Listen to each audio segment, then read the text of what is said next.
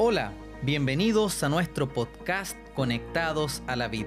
Soy Leandro Cisterna y compartiré con ustedes este espacio dedicado a fortalecer nuestra conexión diaria con Dios a través de la reflexión y el estudio devocional. Queremos enviar un saludo especial a todos nuestros amigos y hermanos de iglesia que continúan perseverando en este importante desafío. Y también saludamos a todos aquellos que nos escuchan a través de este podcast. El capítulo de hoy lleva por título La más alta utilidad. Hoy vamos a hablar sobre la tesis número 70, la cual sostiene, todo lo podemos en Cristo que nos fortalece, pero sin Él no podemos hacer nada. El texto bíblico de hoy se encuentra en Filipenses 4, versículo 13, y dice lo siguiente, Todo lo puedo en Cristo que me fortalece. A continuación compartiremos una interesante reflexión. El propósito de la tesis de hoy es explicar que la dependencia de Dios no deriva en un estado de inactividad, sino que en la más alta utilidad. Uno de los grandes temores concerniente al tema de la salvación únicamente por la fe en Cristo es la preocupación de que esto resulte en una religión de pereza o una religión en la que no se hace nada. Algunos piensan que si dejan de luchar por sus fuerzas, llegarán a un estado de inactividad, donde no se logra ni se realiza nada. Pero la verdad es que sucede todo lo contrario. Cuando tú dejas de luchar por tus fuerzas es cuando Dios realmente te utiliza. Nuestra dependencia de Dios no nos lleva a un estado de inactividad, sino que nos habilita para realizar su obra.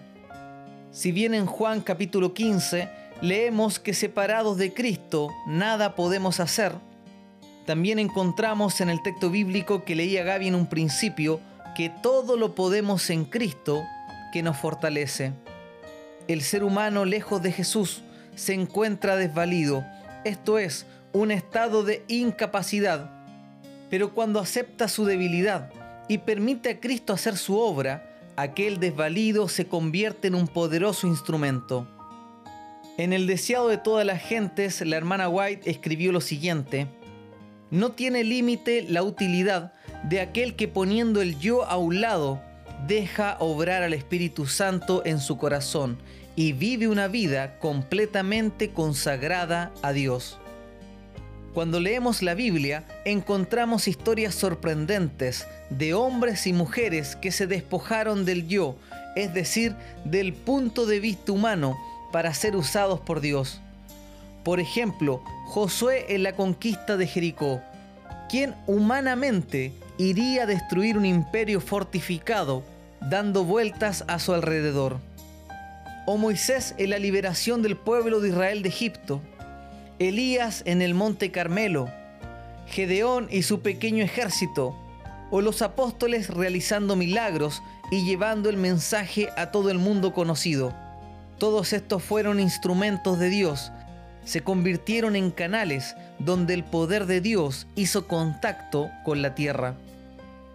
Cuando Dios nos invita a confiar plenamente en Él, cuando nos pide que reconozcamos nuestra incapacidad si estamos separados de Él, no nos está invitando a la inactividad.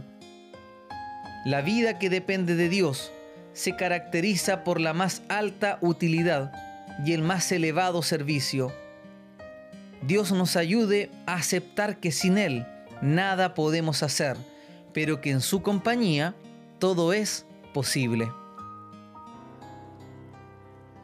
Me despido y te dejo invitado a continuar con tus estudios devocionales.